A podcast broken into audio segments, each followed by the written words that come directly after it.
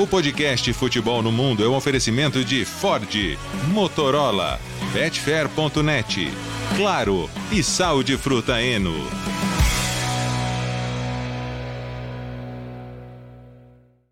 Alô Brasil, olá para você que é fã de esportes. Chegamos com o podcast Futebol no Mundo 271. Olha, assunto. Olha só a nossa pauta. Por favor, evitem trocadilhos. Como tá Gustavo a pauta? Hoffman, Leonardo, é, Gustavo Hoffman, Leonardo Bertozzi, Birataniel. Primeiro, como está, é, quantos graus nesse momento, Leonardo Bertozzi, aí na zona oeste de São Paulo? Aqui no ar-condicionado eu coloquei 17. mas... mas na real, na real mesmo, tá, tá mais quente do que isso, viu? Deixa eu pegar aqui, ó. Neste momento, 28 graus, com sensação térmica de 29, mas com previsão para 32 à tarde. É, aqui na Zona Sul, numa das pontas da Zona Sul, Birataniel, é um pouco, um pouco perto né, de onde você está Ah, também. é, é, Acho que uns 35 já, porque realmente tá uma sauna aqui. É, aqui acho que aqui perto da minha casa eu tô sentindo todos os graus. É, é isso. Realmente, que calor é esse? E em Madrid, Gustavo Hoffman? Parece que deu uma Então. esfriadinha aí já, né? Não, não, esquenta, mas voltou a esquentar. Agora Ah. tá, são, bom, gravamos este momento aqui, né, agora são três e meia da tarde, né? Tá 27 graus, né? Mas é um calor mais, mas tá ameno, não, mas tá ameno, tá ameno, tá tranquilo. Nessa época do ano já não é, não é, não é igual o calor do verão já. Então tá, o dia tá, essa semana como voltou a esquentar um pouquinho, tá bem, tá bem tranquilo. Tanto é que ontem à noite no derby, Você estava de jaqueta. Metropolitano, não, mas eu, eu tô de jaqueta, eu já contei isso aqui no, no fã pro fã de esportes. Ah, a jaqueta. Ah, é sim. eu, eu odeio camisa. Eu odeio camisa. Eu não gosto de usar camisa. Enche o saco. E eu vou pro estádio carregando mochila de equipamento de transmissão, bolsa da câmera e tripé. Eu não tenho como chegar com uma camisa bem passada, lisinha. Não, Não. tem. Eu já desisti. Desisti disso. Então eu vou de camiseta normal e levo a blusa, a jaqueta para usar E lá. Para ir pro ar. Sim, mesmo se tiver calor, eu vou com a, com a jaqueta no ar, porque. Não, mas Justo. mesmo se tiver calor. Mas tipo, junho em Madrid. Não, não. No começo. Junho na Vamos Andaluzia. lá. Você, é, faz 45 graus. Você, Não, você- a época, a época de calor mesmo é só o começo da temporada, né? E eu fiz só a primeira rodada e fui para a Copa do Mundo de basquete, né? Então nem precisei Pulou sofrer. fora. Pulou fora. Aí eu voltei agora já tava de boa. Tá, tá assim, tá tranquilo, dá para fazer esse esquema. Mas de vez em quando vocês vão, ver, vão me ver no ar de camisa também. Aí eu tô só de camiseta e a camisa por cima, mas aí não necessariamente eu tenho que ficar carregando tanto equipamento. Eu fui de metrô pro derby, né? Então não, não, não tem como. Vida sozinha assim para ir trabalhar não é É, Não dá, não dá. Não é fácil. Não é o, fácil. pessoal, o É, pessoal do Real Madrid, torcida do Real Madrid, vai de metrô pro, pro, pro jogo? Vai, vai, vai todo mundo de metrô, tudo tranquilo, não tem, não tem problema nenhum, meu, não tem problema nenhum. Tem um ou outro babaca aí que grita alguma coisa, eu vi ontem mesmo no metrô, passou um, hora que na estação onde eu fiz baldeação, que é onde eu moro aqui, eu pego, eu pego a minha linha, faço uma baldeação, aí nessa é uma, é uma estação grande, que tem várias baldeações, né? Aí lá se encontra muita gente indo pro estádio. Aí lá eu vi um cara passou um torcedor do Real Madrid, maioria do Atlético, lógico, né? Passou o torcedor do Real Madrid, o cara gritou Alete, mostrou o cachecol assim, mas só, sabe? No metrô, no estádio ali, nos arredores, não tem, tem O problema torcedor do nenhum. Atlético também vai de metrô pro estádio. Vai, torcedor, do todo mundo vai de metrô, meu. Todo mundo Eu vai tô perguntando, metrô. não sei se você lembra dessa propaganda. Eu, eu me lembro que eu fiz matéria disso na época da Trivela, né? Porque nós trabalhávamos juntos. Tinha uma matéria institucional do metrô de Madrid que o Atlético entrou na Nossa, justiça lembro disso. protestando contra o governo, contra a prefeitura de Madrid, que é quem é dono do metrô aí, é, porque a, a propaganda queria mostrar como o metrô era bom. Daí falou, mostrava que ia ter um jogo, e daí um torcedor do Atlético, todo nervoso, fumando, indo de carro, ficar preso no trânsito, ficar, ficar gritando com as pessoas, ele não conseguia estacionar, tudo. E o torcedor do Real Madrid bonitinho, pimpão, indo de metrô. Daí o torcedor do Real Madrid senta no estádio, fica vendo o jogo, e o torcedor do Atlético chegava atrasado no jogo. E daí, Que assim, beleza. Meu, nossa, a gente tá. A pauta já é grande, É, a gente já estamos fugindo batendo completamente. papo, é. mas, não, mas tem Tá uma grande. história. Recentemente, agora, vai, é, anunciaram que vai haver uma reforma muito grande na estação de metrô Santiago Bernabéu, que é a estação que leva ao estádio do Real Madrid. E tem gerado polêmica porque é dinheiro público que vai entrar na estação e vai valorizar a área do Real Madrid. Assim, é, é- é um debate, porque ao mesmo tempo, o Museu do Real Madrid, ele é um dos cinco mais visitados da cidade. né? Então é um investimento que a cidade está fazendo na estação de metrô e que vai ajudar a valorizar o Real Madrid, o novo estádio, etc. Mas ao mesmo tempo, o Real Madrid gera muito para a cidade também, não só com seu museu, mas com os jogos também. Então, mas tem, tem, tem essa discussão agora sobre a estação Santiago Bernabéu. A estação do, do Atlético é, é a estação Estádio Metropolitano, linha 7. Você desce na porta do estádio. E como foi o derby ontem? Quente foi também? demais. Foi, foi um baita jogo, viu? É, entregou mais do que eu estava imaginando até, porque o Atlético vinha numa semana muito ruim, com a derrota para o Valência, nas palavras do Simeone, uma das piores atuações da equipe sob o comando dele, um 3 a 0 para o Valência. No meio de semana, estava arrancando uma vitória na Itália, tomou aquele empate aos 94 minutos com o gol do Provedel diante da Lazio, e o Real Madrid vinha com 100% de aproveitamento. Mas é, alertamos aqui em outros momentos já. A, a, vitória do Real Madrid sobre o Union Berlim no meio de semana já tinha exposto algumas carências ofensivas da equipe, é, fragilidades do elenco, principalmente. Um time que não tem atacante. E a gente falou tanto sobre isso no início da temporada. Não dá para você jogar uma temporada de La Liga, Champions, querendo brigar por tudo, com quatro atacantes, sendo que dois são, com todo respeito a eles, o Rossellu e o Brahim Dias não dá. Se um se machucasse, aí ia complicar. Machucou o Vinícius, não voltou para o derby. O Ancelotti voltou o time no 4-3-2-1, só com o Rodrigo lá na frente. Pobre Rodrigo. O que, que o Rodrigo podia fazer no meio de três zagueiros do, do, do Atlético de Madrid? Ele até começou em alguns momentos do jogo, sair um pouco mais, buscar é, o jogo pelo lado do campo, porque ele não tinha o que fazer.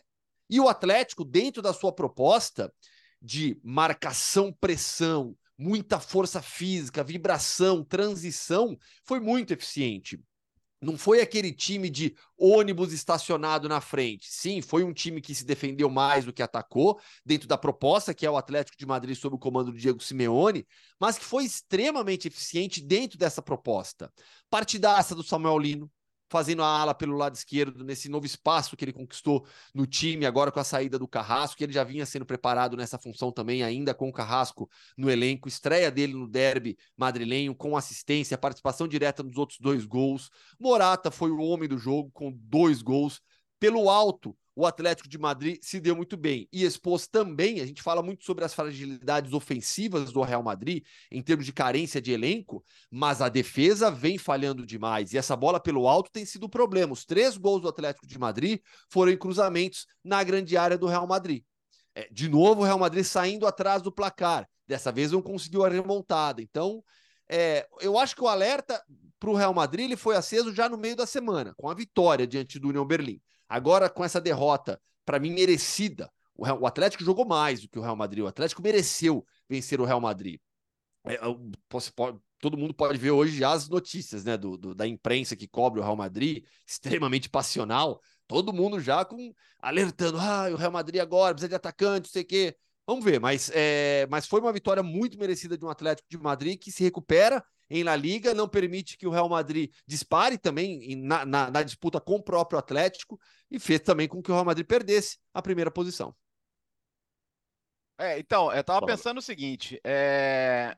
primeiro, depois do jogo o Ancelotti deu, o Simeone deu uma entrevista e assim, não é muito normal o técnico falar das opções do outro, né? E nem acho que ele fez isso por mal para criticar o Ancelotti, porque ele foi perguntado sobre o Bellingham não ter feito a sua melhor partida pelo Real Madrid, talvez até a pior. E ele falou: olha, com, com o Roselu, eles têm um, um centroavante ali que, queira ou não, abre espaços para a chegada do Bellingham, né? Que gera situações dentro da área para o Bellingham aparecer muito bem. E ali ele optou por não ter esse jogador. Então ele teve o Rodrigo. Ah, na prática, o Bellingham foi o segundo atacante. E aí você perde o que é o fator surpresa, né? O, o Bellingham tem sido o que ele tem sido porque ele tem essa possibilidade de chegar como um homem a mais dentro da área. Se ele vira um segundo atacante, ele é um jogador para você marcar, você zonear ali e você. E o Atlético de Madrid, nossa, o Atlético de Madrid faz isso muito bem, né? Você o Atlético de Madrid, cara, mantém a sua linha de cinco estruturadas, os volantes protegendo, não dá espaço entre linhas, o Atlético vai fazer isso, porque sabe fazer isso, né? Então o Atlético, o Real Madrid sofreu muito para jogar por ali.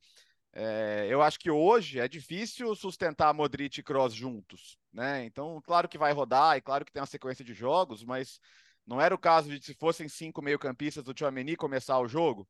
É, eu, eu, é claro que falar agora é mais fácil, mas a questão defensiva de fato chama atenção. Porque a gente já tinha alertado aqui, né? O que não dá é para o Real Madrid sair atrás todo jogo, e tá saindo atrás todo jogo. mesmo contra times inferiores. Saiu atrás do Almeria, saiu atrás do Getafe, quer dizer, está sempre tendo que correr atrás. É, Real Sociedade também. Então, uma hora você não vai conseguir virar. E parece que o Real Madrid está disposto a, a, tomar gol de todos os seus ex-jogadores. Tudo bem que eles estão espalhados por aí, né? praticamente todos os times têm o ex-atacante do Real Madrid, mas dessa vez o nosso Moratinha deitou. E é legal que ele, ele, ele fez muita questão de ficar, né? Na Itália, vários times fizeram proposta para ele. ele. Ele é casado com uma italiana, poderia querer voltar para a Itália, mas ele me parece muito disposto a ter sucesso com o Atlético de Madrid, né? Se, se achou muito bem dentro do clube, lá em parceria com o Griezmann. E, e para não me alongar muito, assim, acho que dessa vez na batalha estratégica o, as escolhas do, do Simeone se pagaram muito mais do que as do Ancelotti, principalmente a do Samuel Lino, hein? Olho nele, brasileiro, viu, gente? Brasileiro. Ponta que virou. anos. É, 23 anos, ponta convertido em ala agora nesse esquema do Simeone, que perdeu o Ferreira Carrasco, que era um jogador super importante, e tá fazendo um bom começo de campeonato.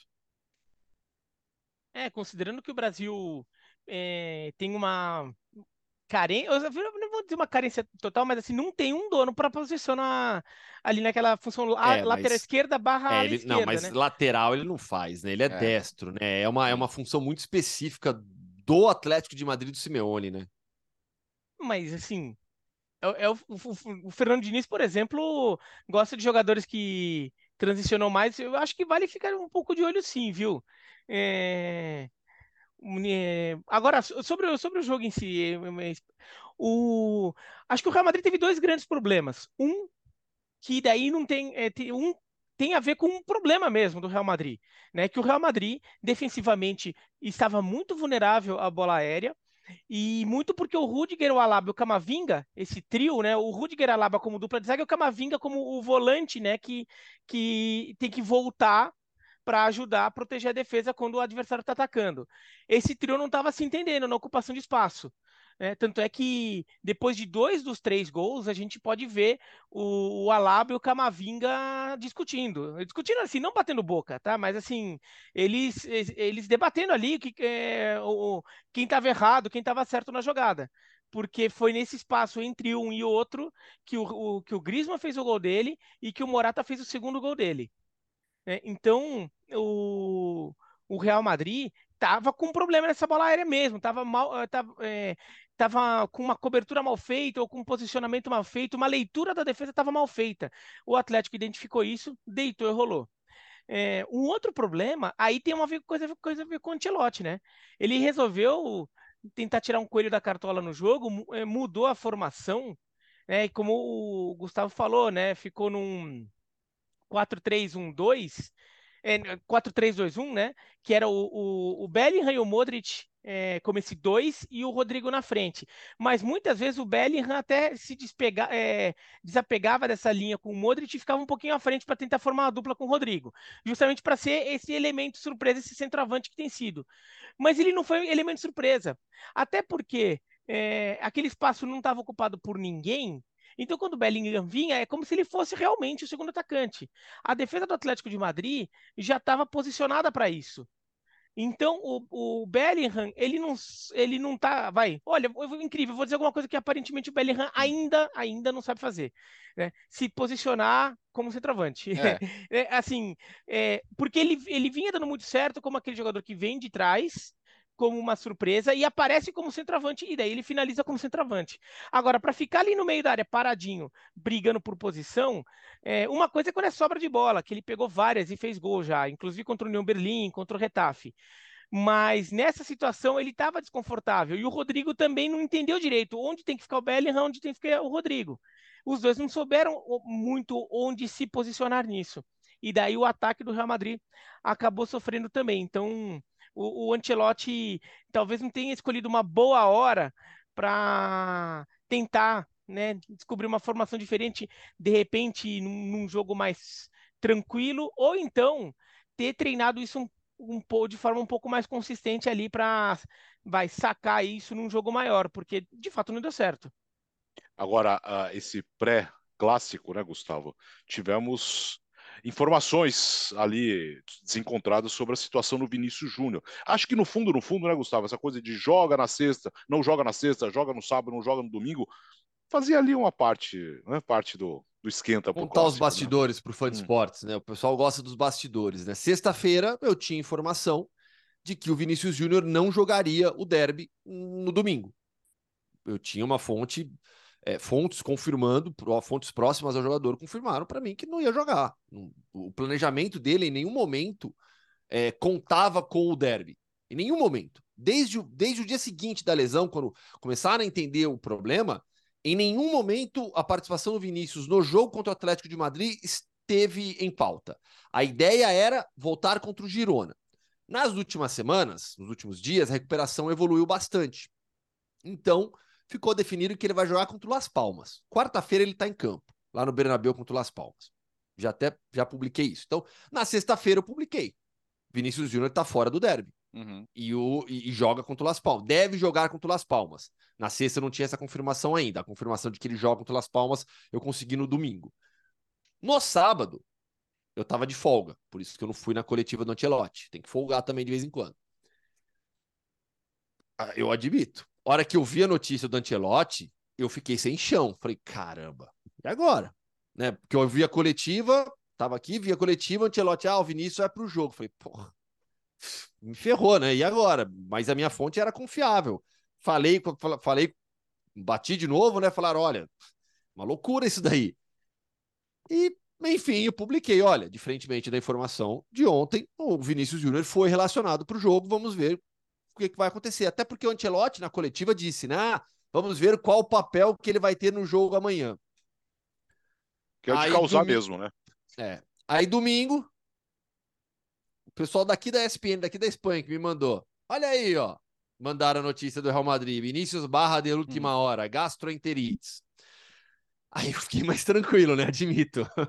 Fui mais tranquilo pro jogo, com um pouquinho mais de confiança, que meu sábado foi abalado.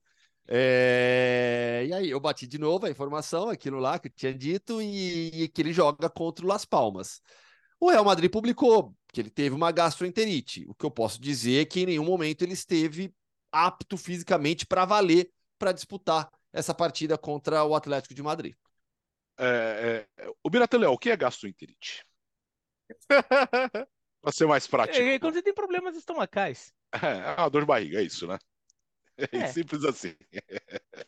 É, e, o, e o Barcelona, o novo líder do campeonato, Léo, que grande virada para cima do Celta. Grande, grande, grande virada. O Cel... E o Celta fez Cara, o Celta fez tudo direitinho, né? Até os 80 minutos. Conseguiu abrir 2 a 0 conseguiu uh, controlar o jogo do Barcelona, né? Claro, o Barcelona com toda aquela posse de bola, mas o Celta ali, bem, bem time do Rafa Benítez mesmo, né? Bem chato de ver e bem chato de enfrentar. Consegue abrir o 2 a 0 mas a, a verdade é que o, o, o que os Joões mudaram o patamar do Barcelona não tá no gibi, né? E assim, é, é, muito, é muito importante destacar isso, porque não teve adaptação, não teve tempo para se encaixar com o time, nada. Chegaram, estão jogando os dois, estão jogando bem os dois. Os três gols tiveram participação deles, né? Os dois gols do Lewandowski, um é assistência do João Félix, uma assistência do Cancelo, e depois o Cancelo é quem faz o gol da vitória. Então, eu, eu vou. Eu não quero ser repetitivo em relação ao que eu falei na quinta-feira, mas eu acho que é o Barcelona que mais me anima em muito tempo. E, e, nesse momento em que o Real Madrid enfrenta algumas dificuldades, tanto defensivas quanto ofensivas, é, é, é aquela, é aquele jogo que você assume a liderança e, e passa um recado, falando: Ó, oh, tô assumindo a liderança aqui e vai ser ruim de você me tirar, viu? Porque é um time que vai ganhando opções, vai ganhando alternativas e, e, e mostra mentalidade também, porque virar um jogo, por mais que você seja muito superior ao Celta, o Celta não fez muita coisa de errado no jogo para tomar a virada, assim. Foi muito mais mérito do Barcelona, que foi empurrando o Celta para trás e conseguiu virar o jogo, cara. O Barcelona tá jogando demais. Tá jogando. A gente falou bastante sobre isso no, no, nos últimos dias, né? O time que tá num nível muito, muito alto. É, apresentando um futebol que convence, e os jogadores que chegaram, como o Bertozzi já lembrou, é, chegaram e se encaixaram muito rapidamente. E eles, assim, dois jogadores que queriam jogar bem de novo, queriam ter esse espaço, essa alegria. O João Cancelo tem uma passagem pelo Bayern que foi boa, mas ficou um pouco a desejar, não retornaria para o City. Consegue essa transferência para o Barcelona, que baita oportunidade. E o João Félix, João Félix deu é, uma cartada altíssima depois daquela entrevista falando que queria jogar pelo Barcelona e conseguiu conseguiu o que queria, então tá entregando. Então são dois jogadores fundamentais, e aí o rendimento de outros sobe também, de outros sobem também. O caso do Lewandowski com dois gols nessa partida. O Barcelona é hoje, tranquilamente, é, é uma equipe que vai brigar pelo título de La Liga. E na Champions, passo a passo, jogo a jogo, com calma, para recuperar o tamanho que o Barcelona tem na Champions League, porque o que aconteceu nas últimas temporadas não é o que a gente está acostumado a ver com o Barcelona e não condiz com a história do clube. Então, na Champions, passo a passo, jogo a jogo, para ir o mais longe possível. Em La Liga, é, é o atual campeão, naturalmente é o principal candidato ao título. É, e, e o Barcelona tem mostrado uma, uma cabeça interessante também né? Porque esse jogo, de fato, estava um jogo chato. Aquele jogo que o Barcelona estava perdendo o jogo, porque o Celta conseguiu se enca encaixar o Barcelona ali, é, partiu em algum em ataques pontuais e conseguiu fazer seus gols. E, e vinha tendo muito mérito ali. O, o Celta não estava ganhando por acidente, e não estava deixando o Barcelona jogar direito, né? Não é que era um massacre do Barcelona e o, e o Celta em dois contra-ataques fez 2 a, 2 a 0 né? O, o claro, o, o, o Celta não estava dominando o jogo assim de criar mais volume, mas o Barcelona não estava conseguindo ter uma, a, uma, aquele, aquele nível de, de fuzilamento do gol do, do Ivan Villar. Mas quando entra o primeiro, o, o, o, Barcelona acorda de um nível em que ele começa a atacar, começa a empurrar e o Celta começa a ficar meio perdido, porque as opções vão aparecendo, né? Jogador por tudo quanto é lado, jogador capaz de fazer tudo quanto é coisa diferente. É curioso que nesse jogo o Barcelona não jogou é, na formação titular com ponta, né? O, o, o Rafinha entra no lugar do Ferran Torres pouco antes do segundo gol do Celta. E o segundo gol do Celta já vai perto do fim, foi com 31 do segundo tempo. Né? O Barcelona só é, vira em 10 minutos. Então o Barcelona ficou com Ferran Torres e João Félix de jogadores de lado, mas são jogadores que não são naturalmente tão de lado assim, né? São jogadores que têm uma tendência a fechar para o meio, né? Não são jogadores que, que abrem para as pontas é, totalmente. Mas nisso, o Ferran Torres jogou, centralizou mais vezes do que o João Félix. O João Félix, de fato, ficou até mais aberto, o que para mim é surpreendente. Eu esperava até mais o contrário. E, e o João Félix está tá, tá, tá, impressionante, assim, como ele tá jogando de bom humor, acho que o, futebol dele evoluiu é. muito. Ele fazia tempo que ele não jogava de bom humor, né? No Chelsea também. Mas é, né? A gente, a gente, a gente brinca com isso, Biratão, mas é verdade, Sim. né? O é lado, verdade. É, é, é, o seu lado psicológico, você, é você estar bem, né? Não, isso vale para qualquer um que tá ouvindo, que tá me ouvindo falar agora. É, você sempre trabalha melhor quando você tá de bom humor quando você tá feliz com o que você tá fazendo, né? E o João Félix foi impressionante, jogando de ponta, é, ponta é, muito mais do que o normal, até porque daí também abria um pouco mais, o Ferran Torres podendo centralizar um pouco, também abria o, o corredor um pouco para o Cancelo, né? É, o Cancelo podendo avançar mais, o Cancelo que é um lateral que que vai muito bem na frente também, como a gente viu, né? Um gol e uma assistência.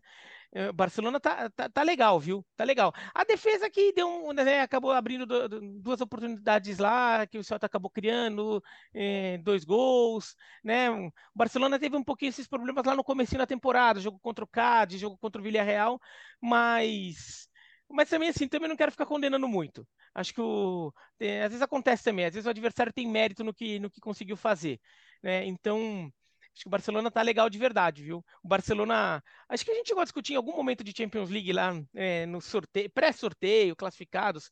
Se o Barcelona é, era um dos top 5 da Europa, a gente falou, putz, olha, tem uns 3, 4 ali que ainda parecem um pouco acima. O Barcelona tá querendo entrar ali, né? Olha, talvez, talvez esteja apresentando uma candidatura ali para ficar entre os top 5 da Europa. Posso, posso fazer um destaque rapidinho? Rapidinho, rapidinho, rapidinho. Sim, manda Gir Girona, né? O Girona vice-líder. Girona que venceu o Mallorca 5 a 3 um jogo maluco. Dois brasileiros, Ian Couto, lateral, né, lateral direito, jogando muito, e o Savinho, meu amigo Savinho, cria do Galo, espetacular, né? Que pertence, pertence, claro, ao grupo City, né? Assistência, gol, menino driblador, tem, tem uma uma facilidade para finalizar impressionante também. Olho, porque já é seleção de base, é um jogador que teve no PSV na última temporada e, e que vai começando muito forte. Rodada que teve alguns jogos de muitos gols, nesse né? 5 a 3 Girona e Maiorca e o 4 a 3 da Real Sociedade no Getafe.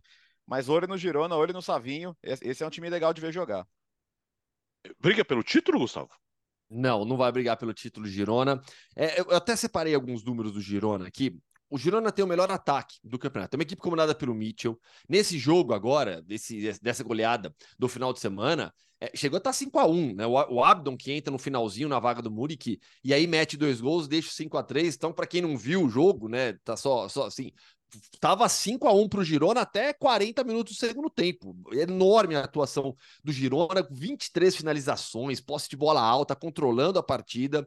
É, e é uma equipe que tem a mesma pontuação do Barcelona, perde no saldo de gols, no saldo de, de, de gols só para o Barça, nesse não tem o, do, o, confronto direto ainda, então, mas tem o melhor ataque do campeonato com 16 gols ao lado do Barcelona. E aí, um dado que eu, que eu queria separar. Tem também quinto maior número de passes do campeonato. Só para o fã pode entender o jeito de jogar do Girona do Mitchell. O Barcelona é o primeiro, o Real Madrid, Las Palmas, Villarreal e depois o Girona.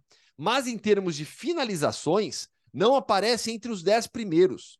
Então, é bem verdade também que esse início de temporada do Girona, esses seis primeiros jogos, com cinco vitórias e um empate, tem sido de um aproveitamento altíssimo. Altíssimo.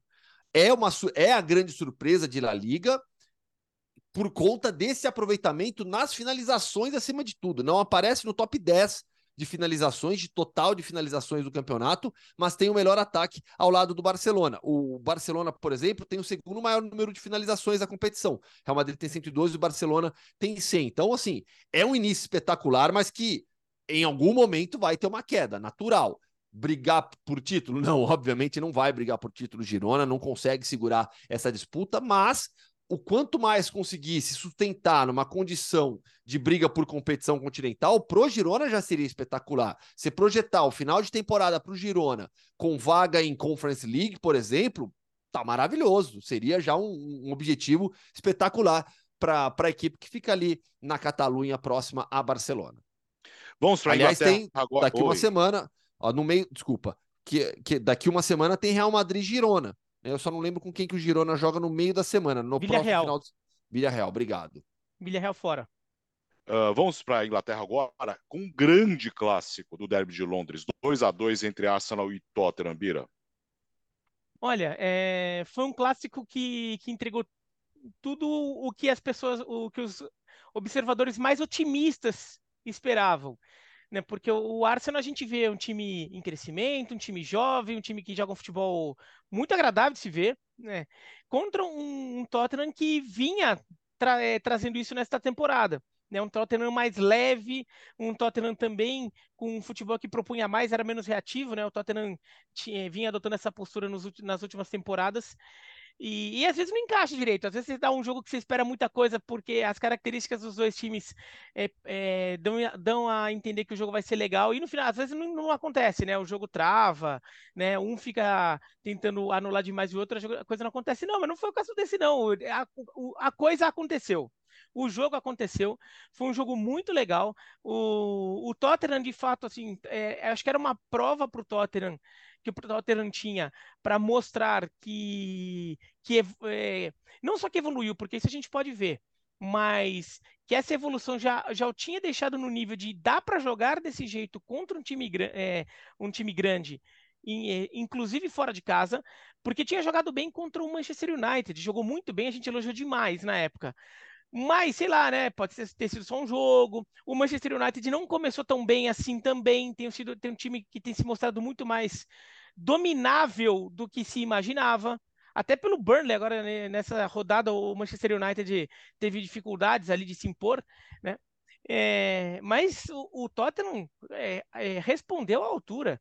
O Som continuou, é, jogou de centroavante, né? Jogou de atacante centralizado, digamos, é, movimentando muito. O, o, Madison, dessa vez, foi a grande figura junto com o Kulusevski, ali também criando a, as oportunidades, é, abrindo os espaços. E enquanto isso, o Arsenal, o Saka, para variar, manda no jogo. Gabriel Jesus bem. O Enquetear que achei que foi abaixo. É, foi uma jornada ruim do Enquetear. É, também não quero ficar condenando, ah, o Enquetear não serve. Sei lá, ele estava jogando bem também. É, esse jogo que não foi um dia dele. É, acabou não, não, jogando bem. E foi um belíssimo 2 a 2 Um belíssimo 2 a 2 com momentos de domínio de cada time. Né? No final do jogo, estava indicando até o Tottenham dominando, eu estava sentindo o Tottenham melhor, só que daí acho que o Tottenham cansou fisicamente, teve que fazer alterações, saiu o Son e saiu o Madison, daí o time perdeu muito, virou um time para tentar ser mais reativo, um time para tentar mais estocadas, porque acho que não, não tinha mais capacidade de empurrar o Arsenal. Eu, coisa que ele lá pelos 20, 25 do segundo tempo, o Tottenham estava conseguindo. Daí o Arsenal também tem, então, os últimos 10, 15, o Arsenal melhor de novo. Então foi um jogo muito legal, que olha, até se fosse um 3 a 3 não teria sido injusto pelo volume que os dois times tiveram. E, e, o Tottenham tem dado algumas respostas, no sentido de que, assim, a gente sempre fala, ah, mas o Tottenham, né, vai chegar na hora e tal. A virada com o Sheffield United, que é aquela virada que acontece já nos acréscimos, depois dos, dos 98 minutos, né, aquilo mostra um time de caráter e a maneira que o time se portou contra o Arsenal também. Muitas vezes no clássico você tenta só ficar ali na sua, sobreviver. E por duas vezes o Tottenham respondeu e respondeu rápido, né? O Tottenham responde na saída de bola do segundo gol. Num cochilo terrível do Jorginho, né? Que é a única pessoa que conseguiu dormir num jogo tão eletrizante quanto, quanto esse, né? E, e, foi e, e, assim a parceria do Merison com o Som tá realmente fenomenal. O Merison é, ganhou o jogador do mês de agosto e, e faz uma temporada fantástica. E, e, porque o Arsenal, assim, o Arsenal cansou no segundo tempo, é verdade, mas em algum momento do jogo parecia até que o Arsenal ia passar por cima, cara.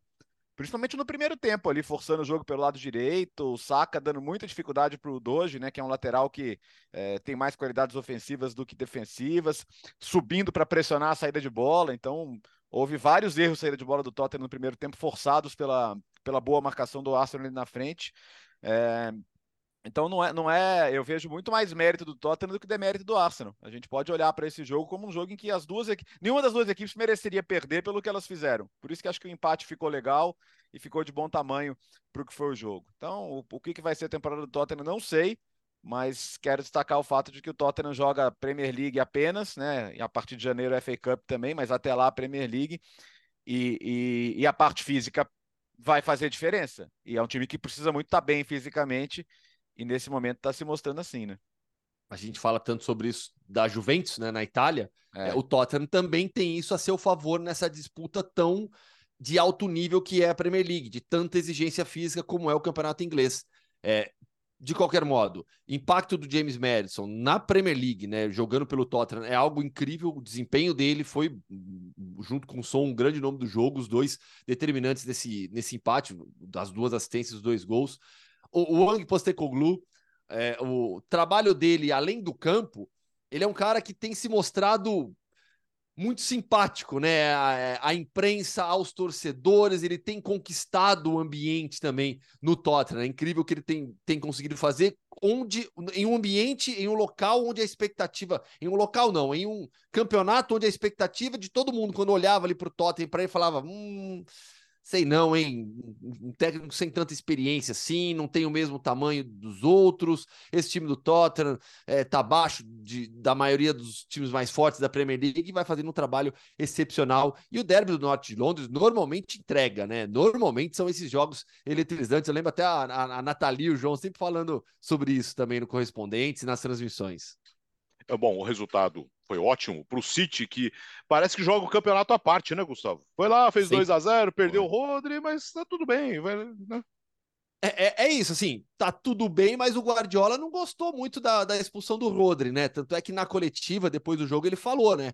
Que o Rodri precisa controlar mais as suas emoções assim, eu acho que esse tipo de alerta é, é, sempre bom e necessário nos momentos em que você está bem, que o time está ganhando, porque foi contra o Forest, seis, é, 100% de aproveitamento, seis jogos, é, tá certo, né? seis jogos, seis vitórias, é, tá tudo tranquilo, o time lidera, fez 2 a 0 com menos de dois minutos, o Haaland marcou de novo, a equipe jogou muito bem, mas em jogos de exigência maior, onde o confronto, o confronto vai ser mais, mais forte, mais pegado, o Rodri vai precisar ter esse cuidado. Por isso que acho que o Guardiola fez esse alerta necessário depois da partida. De resto, um City que, que ao construir a vantagem com facilidade nos primeiros 15 minutos, mesmo tendo jogado praticamente todo o segundo tempo com um jogador a menos, ficou mais uma vez com a vitória, um dos poucos times nas grandes ligas europeias que tem 100% de aproveitamento.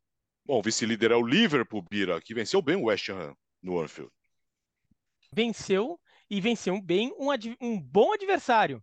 Tá? O West Ham dessa temporada tá, tá lembrando em nossa capacidade de competir com o West Ham de duas temporadas atrás que foi aquele West Ham que brigou por vaga na Champions, e não com o West Ham da temporada passada, que apesar de ganhar a Conference, ele brigou para não ser rebaixado na Premier League. O West Ham teve só a sua segunda derrota, vai ter a segunda derrota seguida, né?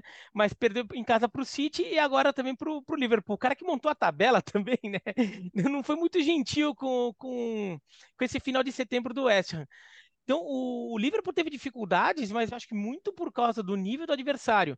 Mas, olha, tá fazendo tudo direitinho, viu? O, o Liverpool, o meio de campo com o, o McAllister, o Soboslai e o Curtis Jones, quer dizer, um, um meio de campo novo, né, é, com essas novas figuras é, que, que, que o Liverpool tem lançado, com o Luiz Dias, Arvin Nunes e o Salah na frente.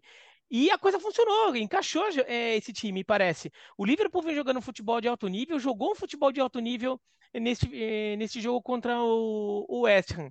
Né? O, o McAllister e o Soboslai é impressionante como eles estão bem nesse meio de é. campo.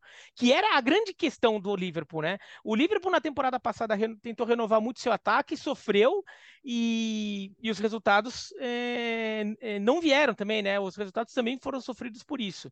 Agora foi a vez do, do meio de campo ter, passar pelas renovações. E olha, é difícil, né? Meio de campo ainda tem mu muito mais é, variação entre função ofensiva e defensiva. É o, é o setor que, que fica mais sobrecarregado por num time com muitas transições. Né? Então, ele que tem que ficar toda hora virando a chavinha. É, é, e ó, funcionando, funcionando muito bem. É, o McAllister com uma assistência espetacular no gol do Darwin Nunes, né? Uma bola elevada que o Darwin Nunes depois pega de voleio. O Liverpool tá legal, viu? É, tá, tá é, melhorou mais rápido do que imaginava.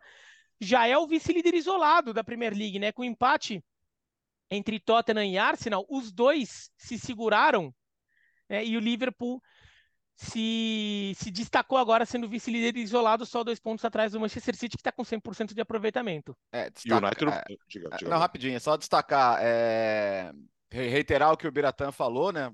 Cara, o Soboslai, pelo amor de Deus, impressionante a versatilidade dele, como ele encaixou bem no time.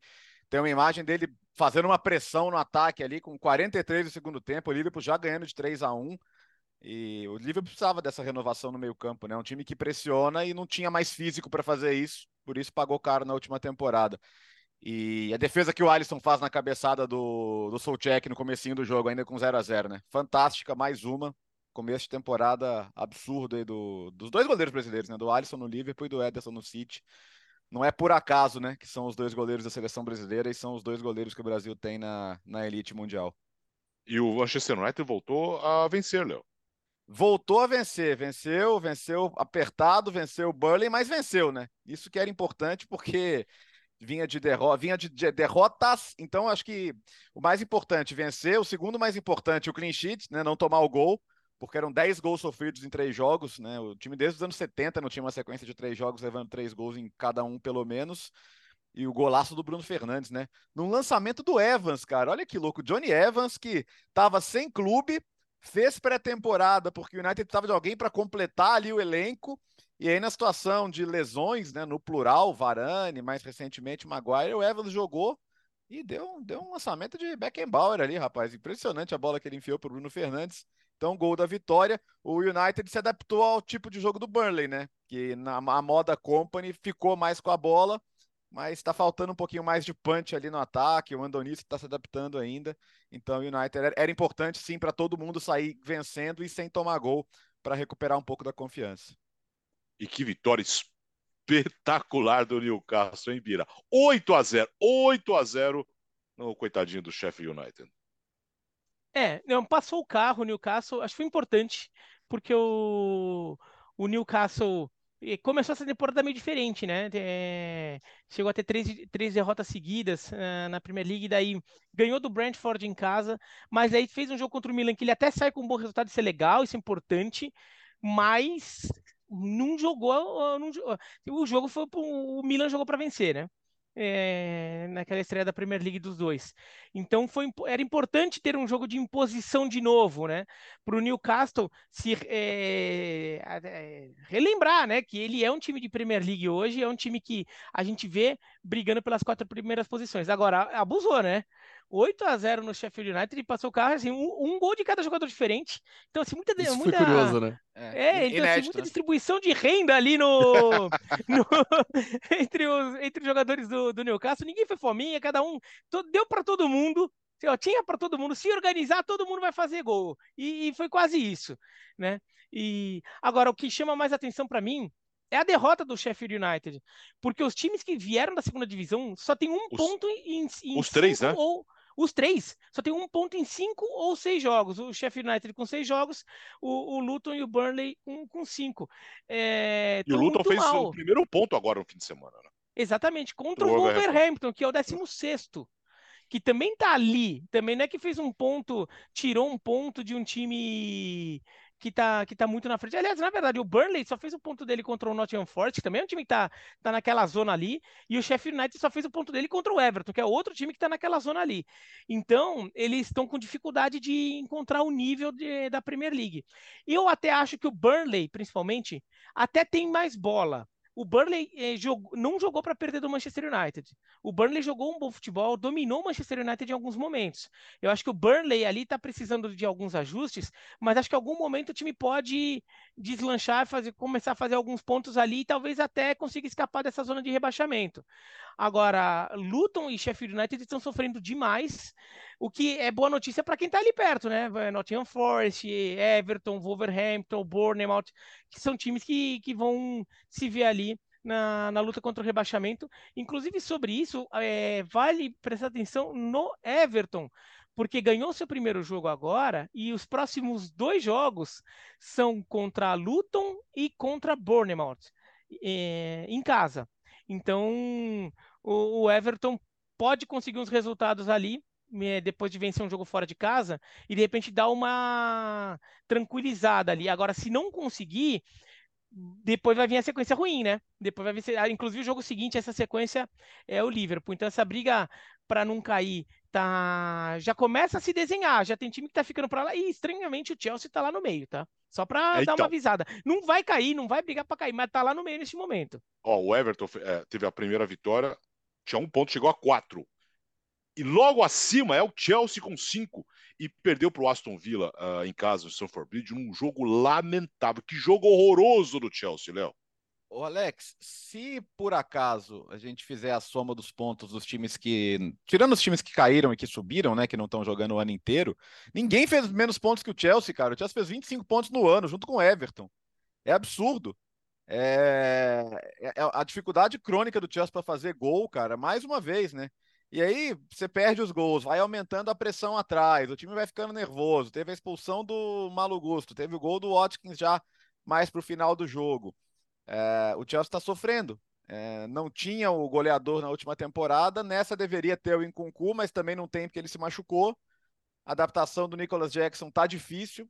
Eu gosto dele, mas ele tá muito nervoso, tanto que ele já tomou cinco cartões, já vai cumprir suspensão, é um atacante. É bizarro, o campeonato tá começando e ele já vai cumprir suspensão por acúmulo de cartões amarelos. E, e o, o, Enzo, coitado, chegou em janeiro por. Não, mal sabe o que é vitória, né? Tem seis vitórias até agora.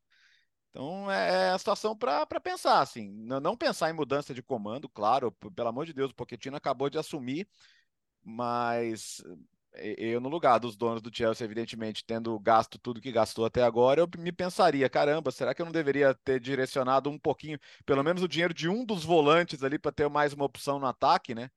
Porque claramente para mim, assim, se o Chelsea, o Chelsea não joga tão mal para ter a pontuação baixa que tem, cara, mas a, a, a ineficiência na hora de fazer os gols é uma coisa que assusta, meu Deus do céu.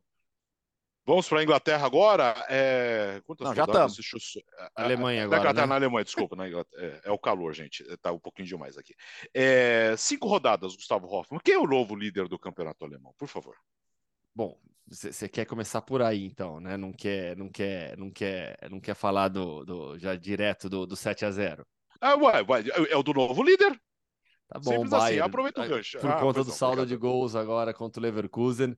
É, o Leverkusen permanece junto, né? O Leverkusen tá com 13 pontos, o Stuttgart vem com 12, o Leipzig tem 12, o Hoffenheim tem 12 e o Dortmund vem na sexta posição com 11. O Bayern agora, pelo saldo de gols 14 contra 11, passou o, o, o Bayern Leverkusen na rodada.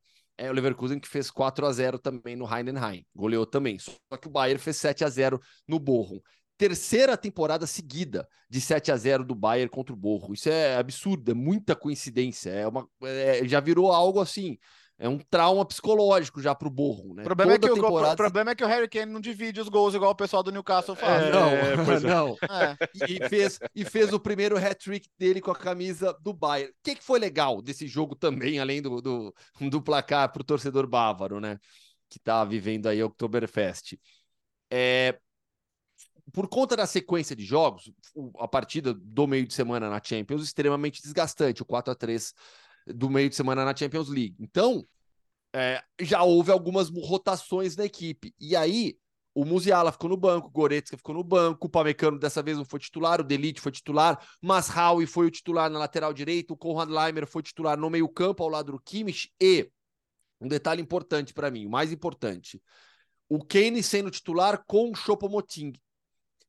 É, deixou de ser aquele esquema o 4-2-3-1 mais clássico. Né? Você tinha dois atacantes agora, na verdade. Só que o Kane fazendo uma movimentação muitas vezes por trás do Choupo-Moting também. O lance do primeiro gol, se eu não me engano, é o Kane voltando na, na, na sua, na, no, no, seu campo de defesa e o Choupo-Moting ficando mais à frente. Então teve um pouco dessa movimentação também. A gente via muito Kane nas últimas duas temporadas, principalmente no Tottenham, né, com o Son, fazendo essa armação, jogando praticamente como um meio armador. Ele não é um meio armador, não vai ser esse meio armador no Bayern. Mas essa formação com outro atacante próximo ao lado, à frente, o Choupo-Moting permite que o Harry Kane ocupe mais esse espaço, espaço que normalmente com o Musiala já tem o setor ali criativo com, com, com o jovem jogador do Bayern.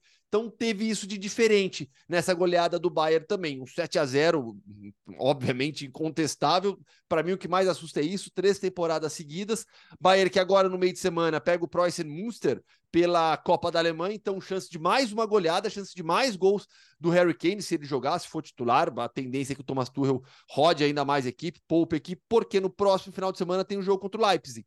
Né? E aí sim um jogo pesado, grande no campeonato alemão para mostrar também um pouco mais, novamente, a força dessa equipe. Mas eu gosto do Delite como titular, eu tenho muitas dúvidas ainda sobre o Pamecano, mas Howe na lateral direita, se conseguir manter a forma, seria a melhor opção do que o Konrad Leimer improvisado. É um Bayern que tem elenco, que tem peças, tem opções, e o Thomas Tuchel aos poucos vai conhecendo e tirando um pouco do melhor de cada um também.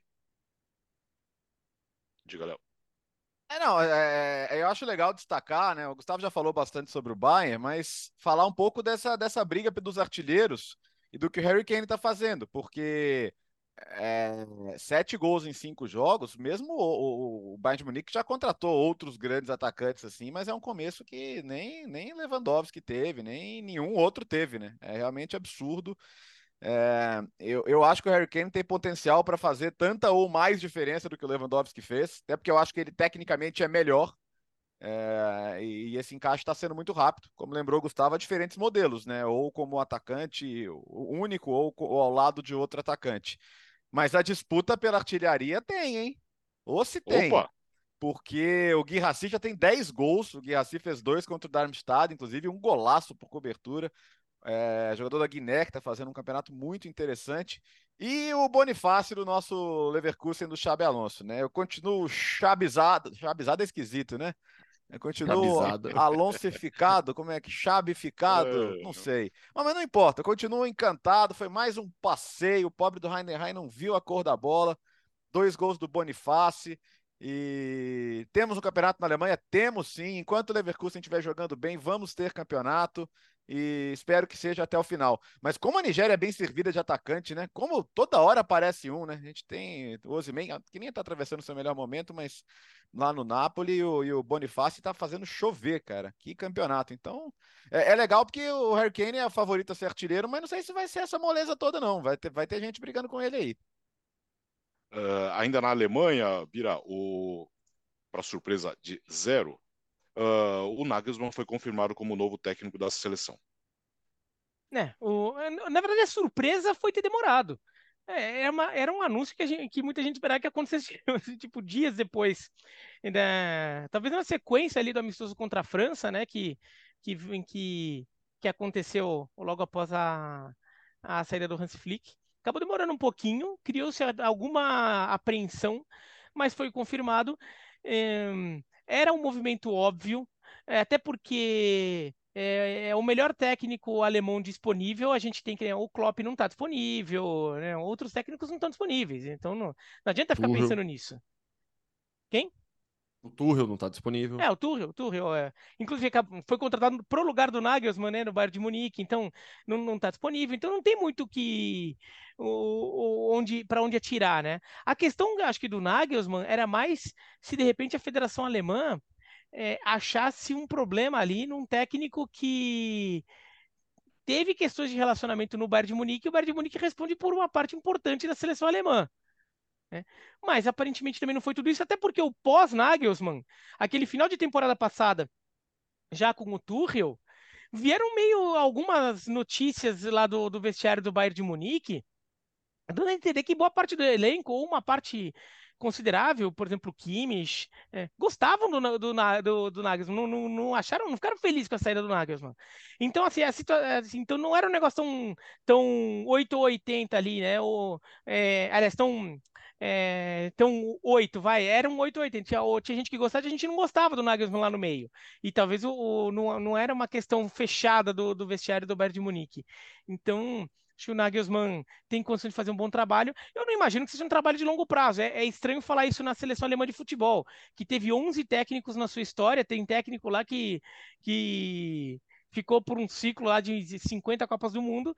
É, o Nagelsmann talvez faça um trabalho mais pontual, assim, de é, pensando em Eurocopa, Eurocopa em casa, é importante fazer um, é, um papel bonito em casa e de repente dar uma nova cara à seleção alemã que está procurando desde que o desde o vai do final da passagem do Joachim Löw e toda a passagem do Hans Flick, a Alemanha ficou tentando encontrar uma cara, mas não conseguiu dar, ser competitiva com nesse modelo. Então, de repente, estabeleceu o um modelo para depois. Acho que eu não sei se o Nagelsmann vai ver como o futuro dele ser técnico de seleção por tanto tempo. Mas aí, pelo menos, já deixa alguma coisa ali fora, deixa uma participação boa em casa, que acho que a Federação Alemã agora está tá com muito medo que não ocorra. É, mas acho que até esse, esse próprio contrato, até o fim, até a metade do ano que vem, né, o fim da Euro, é, demonstra um pouco a falta de convicção também plena de que o Nagelsmann é o, era a melhor opção. Bom, pode até ser o melhor técnico alemão disponível no momento por tudo que ele já fez na carreira, mas eu falei aqui outro dia, esse encaixe do Nagelsmann com a seleção alemã, por ser um técnico tão jovem ainda, eu tenho muitas dúvidas.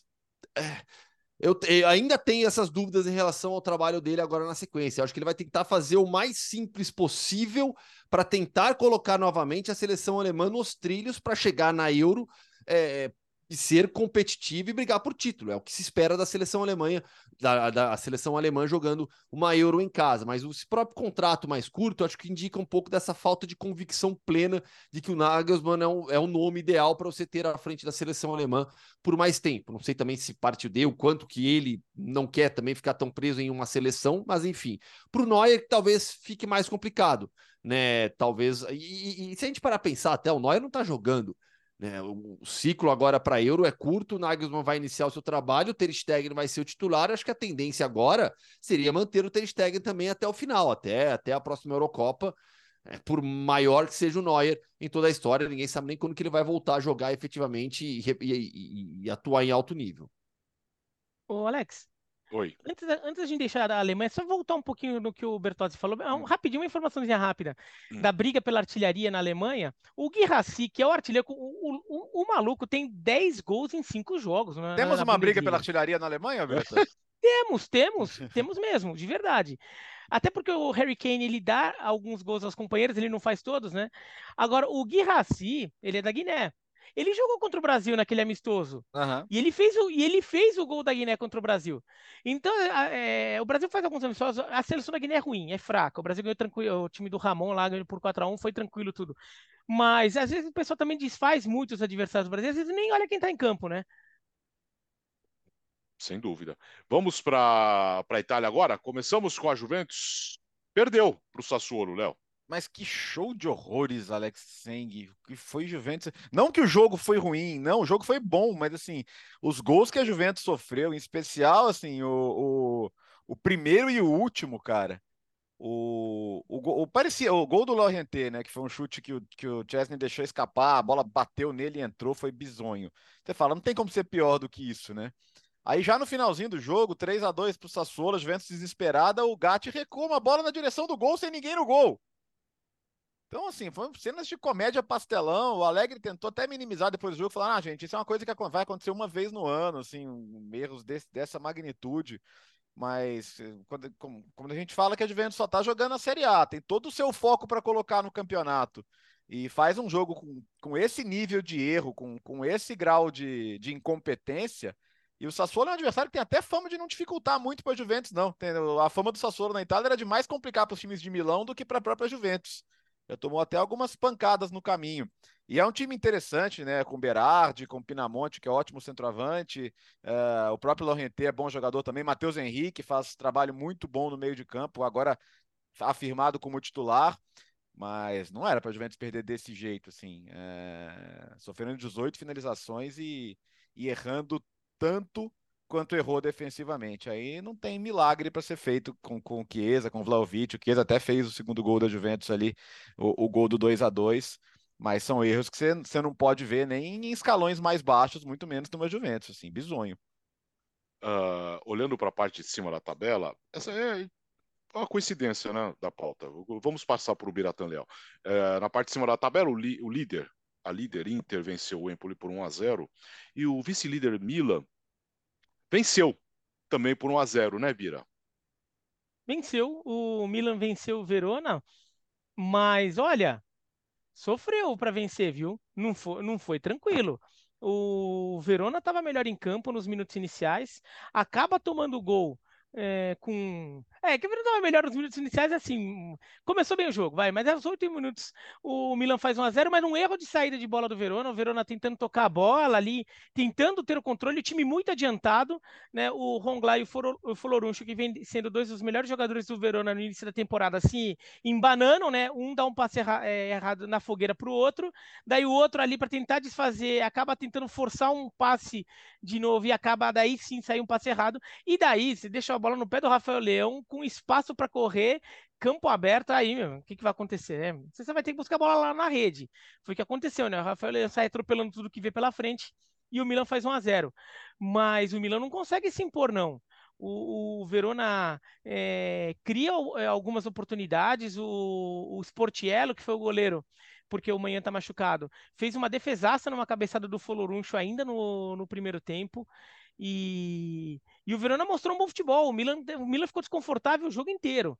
É, foi, foi, um jogo bem interessante nesse aspecto. Agora, o Milan sai com, com os três pontos, que é o que estava precisando, né? Depois tomar cinco da Inter na rodada passada e depois fazer um bom jogo, mas não conseguir ganhar da, do Newcastle. Acho que os três pontos eram prioridades neste momento ali, né? Para tirar um pouquinho a nhaca da semana passada, para tentar retomar o bom, um bom momento que vinha antes disso, porque o Milan é um bom time, joga mais futebol, mas olha, Pulisic eh, esteve sumido, é, o, o Giroud também não conseguiu aparecer tanto. Foi um jogo complicado. Reinders com problema. Foi um jogo complicado para o Milan. O Verona encaixou bem ali e o Milan não conseguiu jogar com tranquilidade em nenhum momento. E no finalzinho, pegar aqueles últimos 10, 15 minutos de jogo, o Milan até fez uma certa cera para ganhar tempo, porque é, o Verona coloca dois atacantes, o Verona começa a querer a ficar todo corajosão, né? E, e o Milan começa até a fazer uma certa cera ali para deixar o relógio correr e o jogo acaba logo. Uh, o Verona já, já foi líder do campeonato, hoje é apenas o décimo. Tá bom, né, Bira? Tá, tá bom, bom né? tá bom. Tá, tá bom. bom. deixa, deixa. É, o importante não, é. o importante é quem tá jogou bola. Tá não adianta sim. nada também ter, ter uns resultados iniciais interessantes e chega no jogo desse e toma de 4 a 0 É, tá bom, deixa assim. Quem é o novo líder do campeonato francês, Gustavo Hoffmann? Brest, Stade Brestois. É surpresa na França, depois de seis rodadas, o Brest lidera a competição com 13 pontos, um a mais do que o Nice e dois a mais do que Paris Saint-Germain e Mônaco. Por que, isso aconteceu na rodada? Porque a sexta rodada, que começou na sexta-feira, teve a vitória do Nice fora de casa contra o Mônaco por 1 a 0. No sábado, o Brest fez 1 a 0 no Lyon. Lyon, que é o penúltimo na tabela da Ligue 1, depois de seis jogos. Tem apenas dois pontos até aqui. Ainda não venceu o Lyon no campeonato. Está à frente só do Clermont, que tem um único pontinho até aqui. E aí, com isso, Brest, com essa combinação de resultados, o Brest assumiu a liderança do campeonato. Mas o grande destaque, no final das contas, foi o 4 a 0 do Paris Saint-Germain no domingo contra o Olympique de Marseille, no clássico, do, do, do grande clássico da, do, pro Paris Saint-Germain e pro Olympique de Marseille, na rivalidade que existe entre as duas equipes.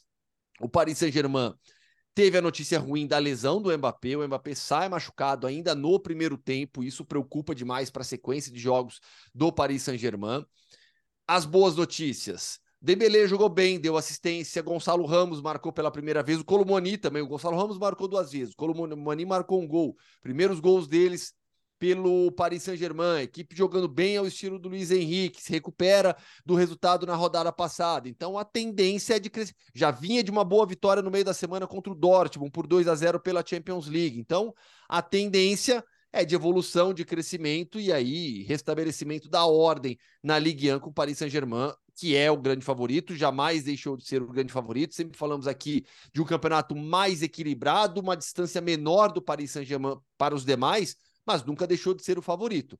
Ver o Brest na primeira posição é uma enorme surpresa ainda. Uh, confusão no clássico holandês. O Ajax tomou. Aliás, o Ajax, a campanha do Ajax é horrorosa. Tomou 3 a 0 ainda no primeiro tempo em casa do Feyenoord e o jogo foi interrompido depois, né, Léo? Jimenez e Paixão. Olho nessa dupla, Santi Jimenez e Igor Paixão, viu? O dois gols do Jimenez, depois o Paixão faz o terceiro. Ah, um contra-ataque, cara, você presta atenção no Igor Paixão no contra-ataque, parece o Papaléguas, velho. É absurdo o que corre esse rapaz, viu? Impressionante. Olho, porque acho que é um jogador que tem um futuro. Já passou por aqui, hein, Bertozzi? Já? Já, conversei, lembra que a gente conversou já. com ele na, agora nas férias, Verdade. Né, entre, entre as duas temporadas. Bom de papo. E olho nele, olho nele, porque eu acho que é um jogador que tem, tem potencial para crescer muito dentro do futebol europeu. Só que, assim, não é a primeira vez que acontece no futebol holandês, né? Com lançamento de sinalizadores no campo, objetos, torcedor provocando a paralisação. Aconteceu da primeira vez, o jogo retomado. Da segunda vez, a arbitragem entendeu que não tinha condição de continuar. Suspendeu com 11 minutos do segundo tempo. Informação de agora, de segunda-feira, o jogo vai ser retomado na quarta, ou seja, depois de amanhã, sem público. E claro, com o do placar do, do, momento que parou, né? Do placar de 3 a 0 com o Feyenoord. Não, zera tudo, zera é, tudo, né? Vamos começar. Antigamente tinha isso, né? Teve, teve um, teve um Milan Estrela Vermelha de Copa dos Campeões que, que recomeçou e foi, foi até bom para o Milan, né? Naquela, naquela ocasião. Mas recomeça de onde parou naturalmente. Mas é, vou, vou, convidar vocês que não seguem ainda o ótimo Espreme, Laranja no Twitter, né? Que é do nosso amigo Felipe dos Santos Souza, que ele faz toda um, uma contextualização ali do hooliganismo da Holanda, que é coisa muito séria, sim. Tanto que a torcida do Feyenoord, né, que dessa vez não tem culpa nenhuma, né? O jogo é de torcida única do Ajax, mas que já aprontou algumas vezes em viagens pela Europa, na Itália, né? Tanto que eh, foram até proibidos de viajar da última vez que rolou o confronto. É mas é um problema do futebol holandês e que nenhuma das soluções tentadas tem funcionado. Essa da torcida única, por exemplo, até hoje não resolveu nada, porque a gente tem continuado a sofrer. E me parece uma coisa que foi premeditada, porque o Ajax já vinha mal, né?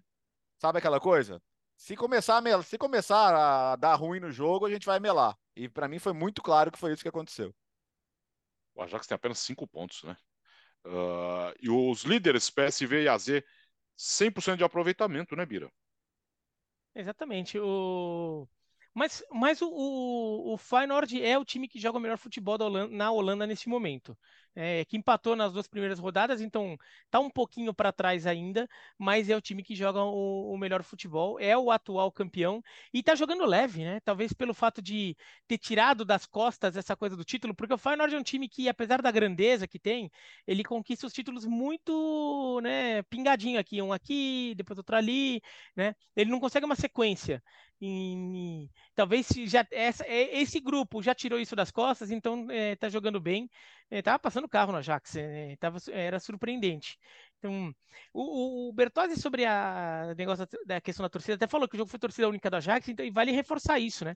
A Holanda adota esse modelo de torcida única nos clássicos há muito tempo, há mais tempo do que aqui em São Paulo, por exemplo, que acho que é o primeiro estado do Brasil a usar isso sistematicamente.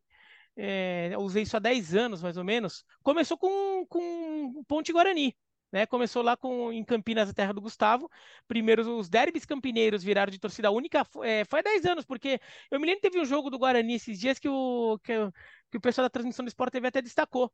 Que é, aliás, o último, o último derby, o pessoal até destacou que é, era um derby, era o, é, há 10 anos, aquele derby fazia 10 anos ali que, que os derbys só tinham uma torcida.